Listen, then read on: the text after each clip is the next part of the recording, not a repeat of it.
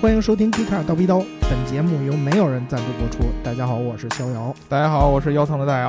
大家好，我是白书记，大老师呢，今天很辛苦啊，是吧？顶着腰疼来给我们录这期节目。啊对，对，然后呢，你们不要在意我为什么腰疼，对吧？你只要知道我现在腰很疼，然后在坚持这个强忍剧痛的情况下给你录节目。想约他的女粉丝就别找他了，又不好使了。啊，，对，尤其是这个最近这两天呢，这个我们在北京阴雨绵绵，对对对吧？都不是阴雨绵绵了。现在我们聊节目的时候呢，这个背后的窗外都下着瓢泼大雨。嗯大家都知道，这个下雨天的时候，有如果你身上有什么筋骨类的这个受手伤指，嗯痛，嗯啊，对， 树都好像就多大岁数了一样，对，嗯它会额外的这个酸爽一些，是吧？嗯所以说呢，现在这个虽然说呃贴了一个膏药，感觉到了有一些好转，但是呢、嗯还是有隐隐的作痛。之前跟这个大白老师交流过这个问题，白老师特别特别兴奋的跟我说，我的腰病终于传染给你了。病友啊。哎对，嗯，如果想深究大老师那个腰疼的原因呢，嗯，我们可以往前翻两期节目，是吗他曾经自己说过这个关于什么澳门呀、什么荷官呀、什么这那哥这 事儿啊 是吧啊。如果小伙伴还记得的话，大家就应该知道他为什么腰疼了啊。我是被 那个哦澳门的一个赌场充值了，嗯对吧？ 嗯对对嗯对性感荷官独家在线被发反挥，水了，。对对对， 是吧？嗯，今天我们刚才说了，这个处在一个就是雷电交加的环境下，所以呢，嗯如果待会儿突然我们说着说着话，外边有一个一个雷炸声雷，对大家不要意外啊，因为啊这个雷声很难过滤掉对，说明嗯肖老师触电了啊，说明我触电了。啊待会儿我要录着录着突然不说话了， 对。那本期节目到此结束 那我俩也得把节目聊 完。啊，对对对对 先对，看看电脑还在不在，是吧？烧糊了已经。不应该先把我送医院吗？哎，这个这个这个不一样对吧啊你出个店嘛，嗯 对吧？跟节目比还是会有一定的原因的。工作是第一位的，对，啊先把节目聊完，然后再送你去医院，对对吧？嗯关键是你这个时间段打不着车，对吧？好吧，好吧，我们言归正传啊。啊， 上一期我们聊的是共享宝马，嗯哎然后那个在沈阳推出了一个共享宝马的服务，然后我们聊了聊这个共享汽车呢，之后会不会在我们的生活中占据一定的地位？嗯有的小伙伴呢就说了，这个叫李晨 Jason Lee，嗯他就说经销商积压而搞共享，这是个伪命题，嗯因为运营成本很高，是每辆车每个月得赔一万。嗯，，你觉得呢，白书记？我觉得还是就是专业的人干专业的事儿，你嗯可以就是用一种融资融资租赁的方式，从经销商那儿买来，然后你也很懂很懂那个共享市场，嗯，你就可以去做。对，其实我我我觉得这个是这个这个小伙伴你的这个想法，我确实我承认，但是相对来说想的还是有一些直接了。嗯呃，如果说像你这么说，那其实所有的共享的这个经济，它的。它的它的运营成本都应该很高，不管你是不是经销商的，对吧？其实嗯经销商最核心的就是像白书记刚才说的，经销商自己有这个库存的这个车，积压对库存的这个车，嗯，他如果说想其他的经营手段，比如说我重新成立一个公司，这个公嗯司以购车的名义从经从我的经销商手里边把这车买过左来，手倒右手，对，然后我嗯再单独出去融资，说我的这个共享的项目生怎么态怎么嘛怎么嗯着，对呀、做了这其个实是生态，对，这嗯是其实是一个非常完整的这么一个项目，这也就是你为什么这个共享宝马，这个前提是跟大家再次证明呃说明一下，这个共享宝马并不叫并不是宝马做的，对对，它是叫弘扬汽车，对吧？嗯啊，这个公司它做这个炒作，我估计也是跟这个融资，可能它也想出去融点钱对对对啊。我个人感觉才会出现这样的一个事儿，而且我据据这个报道称，它已经是有了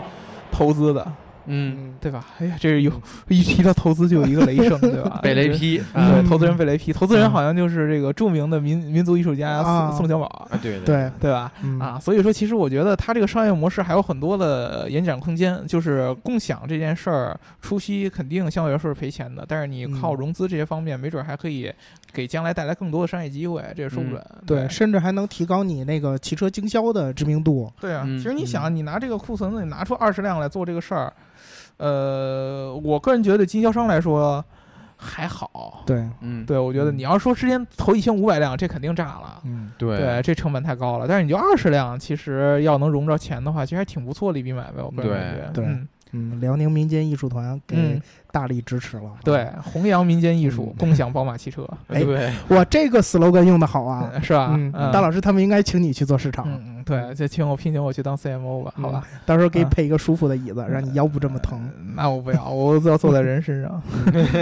嗯，好了，说完上一期的话题呢，然后我们来来聊聊今天的。嗯今天呢，我们之前聊过很多这个新造车的这些企业，是，然后呢，我们就想过说，这个新造车企业的生存环境是这样的。 嗯那么这些就是已经开始做过整车的，然后已经有了规模的这些整车厂，嗯然后在这些方面呢有什么作为，或者说在未来有什么打算？是。我们换句话可以来说，我们就要还聊聊自主品牌了，对嗯吧？还是要聊聊自主品牌。我们有这么一个计划，嗯先从岁数最大的开始说起。谁最大？嗯谁是中国岁数最大的汽车企业呢？嗯谁？我们一开始可能想到的应该是一汽，啊，对，嗯对吧？对共和国长子，对对吧？嗯中国重工业的基 础。扶不起的，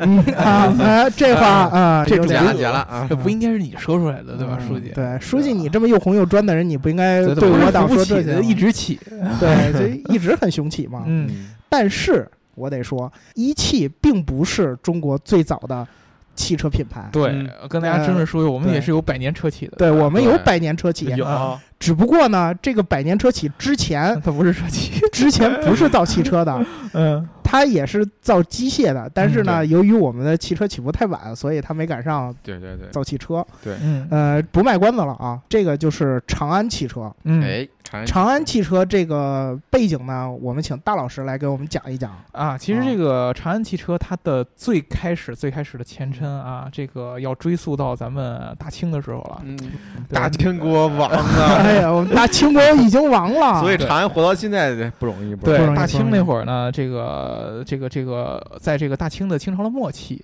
嗯大家都应该听说过。我们上这个上中学的时候吧，应该是就对学过这个历史嗯啊。有一个著名的一个运动叫做洋务运动洋务对运动嗯啊啊，这个宗旨就是当时这个魏源的海国图志，啊，对对吧？对提出这个口号睁是眼对师夷嗯长技以制夷以制夷，对，当时嗯呢，我记得这个《海国图志》这本书在中国的境内并没有得到一个特别特别大的这么一个反响，反而是在嗯日日本啊本人拿到以后如获至宝，对然后导致现在日本有这么多牛的车 企，对吧？你嗯这当时这活的这个这个学的就是没有学到精髓，嗯因为《海国图志》当时更多的其实阐述的是一些西方的一些呃理念运营啊、经营的一些嗯市场经济的一些思想，对对吧？而我们当时呢，中国有少数的一些洋务派嗯啊，嗯比如说以曾国藩对吧，啊对以李鸿章为首的张这之些洞，张对之张之洞洞湖广总督对吧？嗯对啊，然后呢，这个也也受到了这本书的一个启发。当时呢，就是但是他们提出了这个“师夷长技以制夷”，这个“对技”更多的指的就是技术本身，对，更多的其实有点像，就算咱们今天咱车企也一直在说的一些逆向研发的一些事儿。嗯啊，当时可能我们由于咱们那个大清的这个这个这个工业的水准，相较于欧洲来说，确确实确实落后差点了太多对。落后，对对我们那儿会儿还是还是还是跟这个八国联军对战的时候，所以只学了技术，没有学制度。对，当时我们还是差的非常非常远。我们封建社会多好，对吧？对，就整个封建制体度系都不一嗯样的，所以说对当时呢，只能开始从最基础的，或者说从最重要的开始嗯啊。嗯当时呢，因为我们已经跟这个外国的这个列强，嗯对，呃对资本主义这些帝国都国家，对吧？嗯特别特别特别的这个对剑拔弩张，所以说嗯我们最开始想的就是要在军工业上，然嗯后还有包括他们经常是坐船过来，所以我们要在这个海洋上面，对，对吧？造船上面，早早炮对，造对船、造炮、意大利造炮嗯兵器是吧？啊意大利对炮，嗯这些层面上我们要做突破。所以说呢，当时这个李鸿章在这个一八六二年的时候，筹备嗯建了这么一个、这个这个上海洋炮局，嗯，在上海洋炮局，大家啊，知道上海洋炮局嗯主要就是做这个炮弹。嗯当时是李鸿章的下边一个这个得意的这么一个手下呢，叫做刘佐宇，对吧？？嗯对，啊，他来主张建的。然后呢，由于他当时我刚才说了，咱们当时大清朝在最基础的工业设施上还是缺乏积累的，基本上对我们跟工业社会上是完全两个意识形态的，对对两个社会形态，我们还处在这个农业为主的这个封建。小农经济社会对，所以说当时还找了个英国人叫到这个马格里嗯来辅助一块儿，就是由香港这么着嗯来引进这个各种各样的这个设备来制造这个炮弹。嗯啊，嗯后来呢，在这个一九六三年的时候，这个上海洋炮九局六三年吗？啊，一八六三啊对年啊， 1863不是一九六三年啊，一八六三年把这个上海洋炮局呢就改名叫苏州洋炮局，然后到啊一八六五年的时候，嗯当时呢这个下令由这个苏州洋炮局要这个迁走，嗯，然后迁到另外一个地方，然后进行扩建嗯啊，正式改名叫这个金陵制造局。嗯以后呢，这个金陵制造局又会后来变成了金陵兵工厂，嗯对吧？这样就变成了中国最早也是最这个主要的一个兵工的生产企业之一。嗯对，啊，一直到后来的，比如说我们的这个中法战争对，啊，包括我们的这个甲午海战嗯啊，当中都有这个金陵兵工厂的重要的一个地位。由于它主要是输输出这些炮弹对对啊，输出嗯这些兵器，包括当时这个最著名的一个产品就是这个美式这个加加特林机关枪。哦，加特林，冒对着裤带打打战打打，管，对对对对对，嗯就是就就是那个东西。所以说呢，嗯这个最早长安的前身要追嗯追溯到这个金陵兵工厂啊，一直到了咱们这个这个这个这个民国的时候，嗯当时呢这个抗日战争爆发，由于这个金陵兵工厂就是在淞沪那一带，对，嗯然后大家知道这个南京当时就是日本鬼子进军以后，对对吧？嗯就对残忍对的南京大屠杀，对对然后那嗯一整个上海、南京这块就失守了。嗯当时就是为了保住这个兵工厂，嗯下令往西迁，就是往重庆这边来迁。对对，所以说呢，后来这个金陵的兵工厂呢，就是奇迹般的在三个月之内就迁到了这个重庆，嗯继续为后来的抗日战争做贡献啊，嗯对嗯直到我们毛主席解放了我们呃整个中国人民，对吧？？嗯啊，，当时这个还据称，这个蒋委员长在这个台湾的时候，还要下令，就是要特务去把这个金陵兵工厂给摧毁掉，因为怕他这个嗯对对对，因为这个兵工厂一直是非常非常重要的一件事儿。哎所以长安活到今天真不容易。啊确实，嗯就是其实大家这个这个这个事儿跟我们之前聊的很多这个德国的车企嗯非常非常相似的，对就是都有一些战争经啊历战争嗯，和兵工的这样的军工的这样的一个背景，包括大众造这些这个呃嗯吉普对。嗯对吧？就是它的这个甲壳虫，其实就最后变成了一个越野车对啊，对吧？包括对这个，但呃，我们之前跟大家聊的吉普，对，对吧？包然后括之前的这个，你像宝宝马啊马也是对做过军用的摩托，对吧？对各种各还样有的这个长安有相对似的这么一个嗯历史。毛主席当时在做这个阅兵的时候，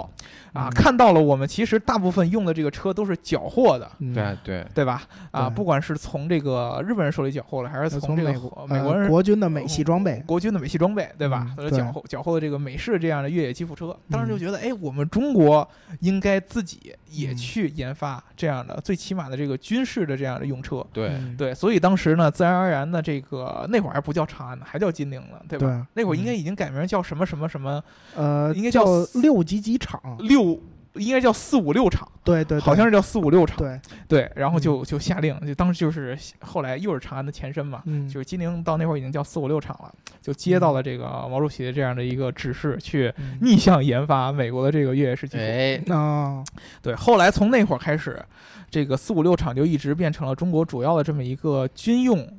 车辆和这个设施，还有这个兵器的这么一个制造商，嗯对吧？一直到后来一和应该是到了已经快到邓爷爷那会儿了，应该是。嗯，改革开放对了呃改革开放之前对在说，就是说军军事的这个设备嗯要跟民用的设备要有结合，嗯嗯对，军事储备要在这个民用上有发光发热，所以后来才变成了我们现在的长安。呃，就是当时应该我们印象比较深的，就是长安嗯跟这个铃木嗯一块儿这个合资研发的这个面包车。当时嗯其实就是之前我们聊过，就是铃木就是日系的这些车，就经常有这种小皮卡呀。啊，嗯对小对面包对，啊，基长本安最一早，也就是说逆向嗯研发啊，不能说逆向研发，当时学其习，其实跟日本人有学合习作的，嗯对，对，就是说呢，当时就是说日本人说我把这个呃原型车给到你，嗯然后呢，你你去做，结果呢，非常非常震惊的就是，长安花了三个月的时间就把他这辆车给逆向研发出来了。对当时日本人很震惊，所以说，嗯哎呦，你觉得这个技术实力还是可以的，嗯，所以以就选择跟他做这个合资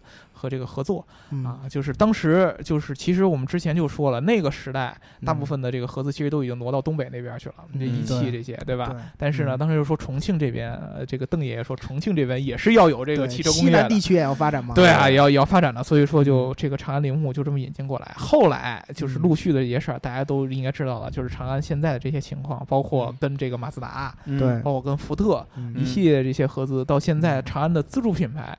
嗯，包括对之前我们记得有什么长安奔奔，对对对，对，那之前长安长安一直是做这种车出身嗯的，就是这个民用的这些，比较低比较便宜的，十对几万，就是几就万是从紧凑型有啊，点像五菱到宏微五菱型宏车光之前的那种， 对对对，五在五菱宏光出现之前吧，长安的应该面第一包代也中是国也神是车很很很多对的对，就面包车是特别特别特别多嗯的。后来呢，这个五菱宏光出来之后呢，长安也有一定的转型嘛，开始做这个真正的民用的这些啊嗯 SUV 啊、轿对车呀啊，一嗯直到最近，你知道长安的，比如说什么 CS 七五啊、啊，对对 CS 九五啊嗯嗯，啊这些也很这些火对对这些啊也比很较火呃民用的这些 SUV 呢，主流的自主品牌的 SUV 其实卖的都非常非常火，包括咱们去年嗯呃长安还自己做了自动驾驶的车，对嗯对吧？哎从这个一路开到北京，嗯这些事儿，或者都会跟大家仔细来聊，嗯对对吧？嗯嗯，刚才那个大老师给我们介绍了一下长安品牌的背景，嗯然后那个我们听到了，它之前是我们算是国内合资品牌做的算是比较早的了。嗯最开始呢是跟铃木合作，嗯然后后来呢又跟福特和马自达。嗯，这个我们知道，马自达在中国其实并不光是长安，还有一汽马自达。对立马对，嗯这个两个之间，他们是不是和上海大上汽大众和一汽大众这种关系呢？一马就是一线马自达，嗯，就有啊 C 叉四、嗯阿特兹，然后长安马自达就昂克赛拉、C 叉五，嗯主要这几款就是那个马自达把这几款车分给中国两家车企来生产。嗯但是长安马自达就是一个正儿八经的合资合资车企、合资公司，哦，有自己的研发中心。但是一汽哦马自达可能研发就弱一点儿，哦就是负只可能只负责生产，对，那就相当于代工这种概念了吗？嗯也也不能说代工吧，有啊点像。嗯包括后来其实长安在这个这些车之前，给大家印象最深的这个民用车应该就是奥拓吧？对对，嗯然后对，奥拓那会儿还有叫名什么都市贝贝，对对吧？对九对九对年，你们当暴时露了年龄，啊就是应该之前应该是跟铃木合作之后，正式成立合资公司之后嗯出来的第一款这个民用的这个车就是奥拓，嗯，但是后来大家应该知道，就是奥拓其实有好几个车厂都有生产，对，对，对还有什么江江南奥拓江南奥江拓南江江南奥奥拓对吧？啊，然后对长安这个奥拓呢，其实相对来说应该算是比较有名的，嗯对，嗯包括是后来出了这个我们刚才说这个都市贝贝啊什么的，呃，由于长安之前一直做这种，其实你知道铃木在日本就是做这种微型车对 K 对 car，对，对 K car 出身 K-car 的，那么长安所以说在这个这个这个层面上，它一直在初期是做这个微型车嗯比较有名，不管是这种小面啊，嗯还是奥拓这种小车啊，嗯，但是那会儿这个车特别符合中国人的国情，哎对对，因为那会儿我们手里并没有多少钱嘛，嗯便宜，对，没有多啊对少吧钱，而且呢嗯需要简单实用。当时就特别，我记得特别明显的就是大家都要买小汽车嘛，对吧？嗯嗯，对，这个车呢嗯就是几万块钱，嗯对吧？然后又能坐坐几个人，嗯对吧？然后呢，如果是这个在这个二三线城市或者在这个城乡结合部的这个地方，你还能拉一些货，这种嗯用小面包特别特别合适。嗯所以说呢，长安在那会儿其实积累了很多很多这样的一些市场和这个嗯资金的储备，嗯为它后来其实现在的崛起呢，做下了很多这样的基础，嗯对吧？嗯一直到现在，其实我个人也觉得长安算是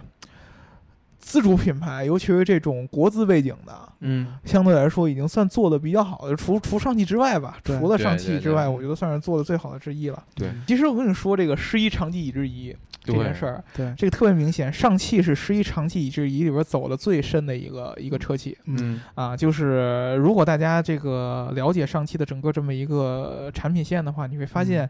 它其实真正从这个之前的合资这些企业当中吸收了很多很多这个外外企这些汽车厂商的一些造车的经验。对他其实不单单只学了一些技术本身，他嗯对还学到了这种企业的一些项目管理经验呀、嗯嗯啊，生产线的这么一个时间规划呀，嗯啊，包括整个的这么一个造车流程，这就嗯为什么它的产品会比较强。长安呢，其实相对来说，长安融入了很多中国的新时代的这些嗯呃运营思维，或者说对说的更直白一点，长安运呃结合了很多中国的这个互联网思维。啊，对，哎，那这个我们就想起了上上期的一个话题，嗯蔚来汽车的创始人李嗯斌它不是准备就要和长安汽车合作吗？嗯，这是不是也是因为长安汽车具备了这方面的条件？其实是这然样后的，对。对，就是如果说这个大家之前听过我们这个聊李斌这期节目，大家一定嗯知道李斌他是做易车嗯的这个出身，对吧？嗯啊，他虽然说现在做了未来汽车，但是他还是一个地道的一个互联网圈的一个人。对对，呃，他的这个整个的企业的商业核心就是用户体验嗯啊、嗯用户思维，他是非常讲用户体验的这么一个人。就是他的呃整个的造车的研发逻辑是完全按照用户体验的这个方法来逆推的嗯，啊、用户需要什么，我要给他提供什么。嗯那么提供不了是我企业要解决的问题，嗯对吧？我我不能说我让用户来适应我的这样的这个这个难处，或者说对适应我的这么一个研发嗯逻辑。长安其实，我之前据我之前一些了解啊，嗯呃，我不管他到底是不是真的会这么做，但是他一直讲的自己这个理念也是用户体验思维。嗯这个其实在这个真正的这个。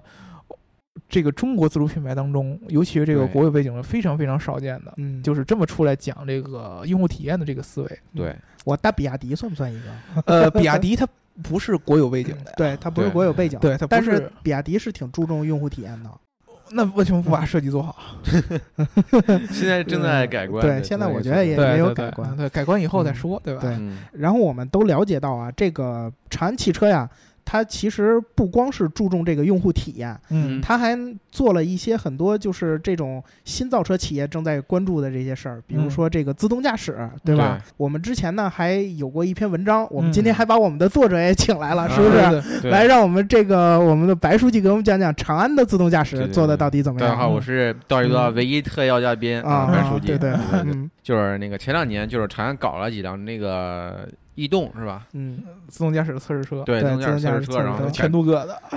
对，全全身电镀银，就是特别亮的那种，就是嗯你开的车都能在那个车的上车的那个车身表面看到自己的车，嗯，就是反光的那种，嗯特别亮。从重庆一直嗯跑到了北京，就有点进京赶考的感觉啊。嗯啊，嗯，其实这个吧，我觉得更多的是那个花式营销在里面，就是想嗯突出风头。哦，嗯然后那也它呃就是说他做的并不够好，是吗？不是不是不够好，它啊确实也也是主要是高速路上的嗯自动驾驶，嗯，就是自动跟车呀，然后自动变道啊，就是打个灯变道之类的这种，也不哦。算完全的无人驾驶。说无人驾驶有点夸张了，但是顶多他的那个标题起的可是两千公里无人驾驶挑战车，上贴的字儿好像是无人驾驶是吧？嗯对就对那有点有点夸张了，我觉得嗯。其实他那个背后的是博士做的嘛，对啊，博士帮他改的车，就是给点钱也能改。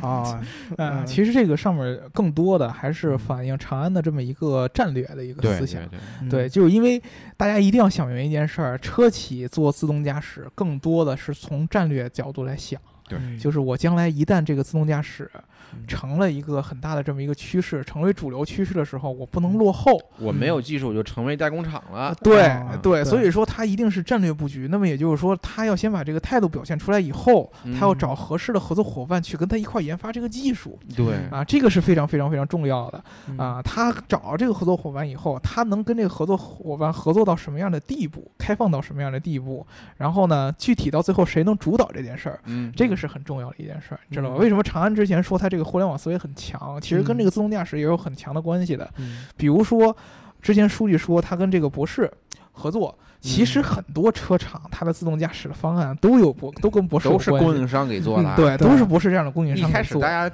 车企根本就不会，啊也也不是不会，啊基础比较薄弱。呃，对，其实嗯其实这些事儿技术储备都是要现成的，对对对，重点就是你拿了这事儿以后，你把它当呃摆到多重要的一个地位。对对对嗯啊，这个是很重要的。长安呢，之前就是它其实在这个，我觉得在自主品牌当中算是最激进的一个嗯，挺激进啊。的。对，它提出了一个叫做“六五四”战略。你知道之前它这个工厂我是提叫“四嗯四五五六，嗯我对比亚迪五四二表示不服，啊你那个“五四二”，嗯我觉得格局上没有“四五是六”吧这个。五四二更多是车本身的。对啊五四二没有这个六五四要对对对强。六五四更有比呃面大一号。对是吧六五四这个大的简简直嗯就是大上天了。我跟你对说，对六大平台，啊，嗯六大平台。五大核心技术，啊五大核啊心技然后术，通过四个阶段发展完成。啊，啊对，这个是非常非常强这的。格局确实有。对，这个六大平台嗯包括什么人机交互啊，嗯包括什么自动驾驶啊，嗯包括这些什么新能源，什么都有。嗯对我我我具体哪六个哪五大我也记不清了，你反们正自己就查去吧。对反正自己查查去，在网上有各种各样的生态这样的图，嗯反正是非常非常激动人心的嗯啊。它嗯而且这个长安一向是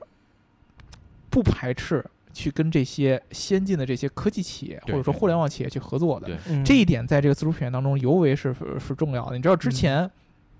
比如说百度，嗯大家那个阿波罗计划我们都聊过，对嗯对吧？阿波罗计划当时其实阿波罗计划这还没有的时候，最早百度就跟长安就是有过合作，而且是嗯特别特别高调的这样的合作。嗯嗯啊，长安合作的时候基本上都非常非常高调，然后长安跟博士合作，博士跟英伟达是合作的，嗯对，所以说其实当时长安的那辆车上面有了解决方案去传就有英伟达的芯片在上面，嗯所以说英伟达在在长安那个车上也是有一定的这个、呃这个工作内容和努力的。对后来今年的这个上海车展上，长安又跟英特尔做了一个战略合作。哎，但那他这队站的可有点偏哎呀。这个其实就看到这个长安，它作为一个自己一个整很整开放车厂的这么一个表态。呃首先，我是很很开放的嗯，我就为了要把自动驾驶做好，因为它它他们给的反馈就是说，自动驾驶嗯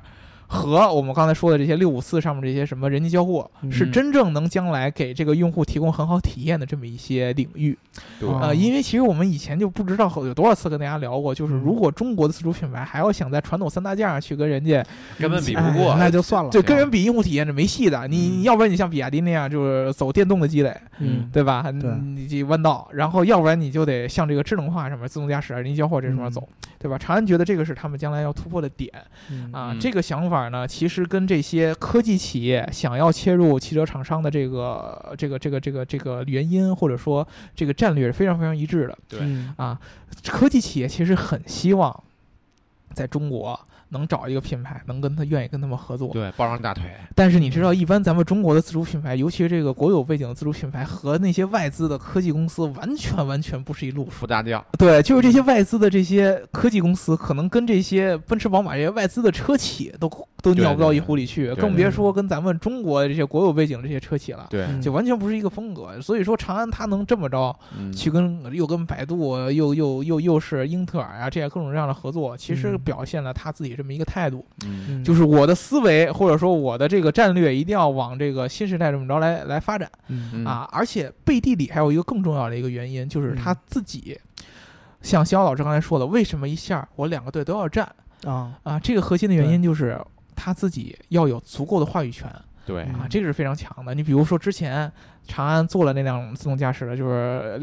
亮闪闪那辆车，对，啊那个车背后是比如说博士啊或者英伟达的技术嗯嗯，啊，那么会不会给人感觉说，哎，你过于依赖博士和英伟达了呢？嗯对？吧？那长安长安长安就必须得表个态嘛。你看我现在又跟嗯英特尔也合作了，嗯我不是就靠你，对哦对？吧？我用别人的也可以。嗯你要对我不好，就跟别人跑了，哎，对嗯对就是对对哥对。不差钱。对对啊，这个是非常非常有意思的这么一个嗯这么一个算是供应链上的一个博弈和自、呃这个技术归属权的这么对一个对博弈，对吧？对所以说，其实我个人感觉，长安在这个整个的这个现在自主品牌，就是国有自主品牌当中，其实还是嗯算比较比较开放和激进的。你像李嗯斌，我觉得选择跟长安合作。是有它的道理的，很对有可能长安他聊一圈，发现长安跟他的这个这套互联网思维是最有契合度的。对对嗯对，啊，是为什么说李斌能踏实把我的技术给长安，最后让长安贴一个牌子，嗯生产这个这个真正低端的这样的这辆车出来？那很有嗯可能就是双方的理念差不多的。对对，嗯这个是很重要的一个点，对吧？嗯嗯，对，嗯，其实这个自动驾驶也好啊，用户体验也好啊，这什么比嗯都较好，虚，对，对说说的呢都不贴近我大们家的对生长安活。的车有什么印象？对，对，大家的对长安的车吧，反正自我看来，我不知道两位老师怎么看。嗯，长安的车，我用最直白的一句话说，就是丑。那对跟比亚迪一样嘛，是对吧？嗯，我觉得长安的这种，它其实用了很多这种就是比较好看的设计。你比如说，它前面用“长安”这几个字儿，嗯然后放在它的那个格栅上，嗯，这个福特也做过，嗯对吧？嗯然后呢，它侧面的线条呢，又有点像路虎的这种感觉。对，嗯然后它背边儿后边的这个灯呢，然后又又比较美系这种，但是攒在一起呢，这嗯就不大好看着就了怎么看怎么别扭。对嗯，你说这是什么道理呢？嗯我我是觉得吧，嗯，本身还是出在人的问题上，就是哦你知道之前长长安集团的那个董事长啊，许楼平，就是现在嗯去一汽了，啊，他在接受汽车之家采访的时候说一句话令我印象深刻，嗯我是觉得长安的彻底问题出在了这里，嗯他是这么说的啊，嗯如果我把过去十年参与的工作提炼出一个主题的话，哦大概造型领域工作我是参与最多的，包括现在我仍然是长安汽车产品造型的最终审批人啊、啊，对吧？也就是说，嗯这个长安的车造型最终不是设计师说了算，老板说了哦算，啊老板对吧说了算。那我想简单问一句，这老板是设计出身吗？不不不是不是不是哦他是工科出身啊。哦，那大体我就能理解一些啊了。对，当然他嗯也只是影响一方面。整体长安的设计，我是觉得确实是缺失的。每个车每个车长相不一样，对吧？对没有统一的设它计，没有一个统一的设计语言，嗯对这没有一点传承。其实很多现在自主品牌的车企都在慢慢往上涨，嗯嗯，对，呃慢慢慢慢在有，对吧？呃，嗯但是我是觉得这个长安这个车吧，本嗯身呃最近两年火了一阵儿，对嗯但是呢，呃，我是有点感觉它它它它这个步子如果太大的话。有可能就找不着自己真正产品落地的方向了，知道嗯对吗对？对我现在就是它过于的迷恋这个宏大的这个科科技战略了，啊就是它那个六五四，你看说的高大上，但其实长安的车也都是十万以下、十几万的。呃，是嗯是，你真正落到产品上怎么做得出来？嗯这个其实很还还是还是值得商榷的，对对吧嗯长安的面包车还还好是吧？对，后来嗯现在还是主要这这个老百姓用的车也是 SUV 这个为主嘛，嗯，对啊包括他最近做的这个呃 CS 九五对嗯，CS 啊， 95那个车就当时我记得第一次这个公开亮相的时候，就是长得确实设计上被批惨了，对吧嗯惨了，后来拿回去改了呃对，据说重新这个返工，啊对吧？对对对对，然后重新改，然后后来就推迟了好长时间才上市，嗯对吧？嗯这个其实这个核心上面，既然讲的用户体验了，在这个用户比较关注这个点上，还是要再次做的细一些。对对对对？吧？就先得把这个基础的这个车做好。其实李斌当时那个思、嗯这个这个思维有一个最核心的，就是他觉得，呃，什么时候才可能开始讲这个互联网这个思维？就是首先你的车本身，没毛不能病是啊差对对对对吧？他他更原来说就是说，原来这个现在这个汽车时代呢，就是你能造出一辆好车，嗯你就能卖得好。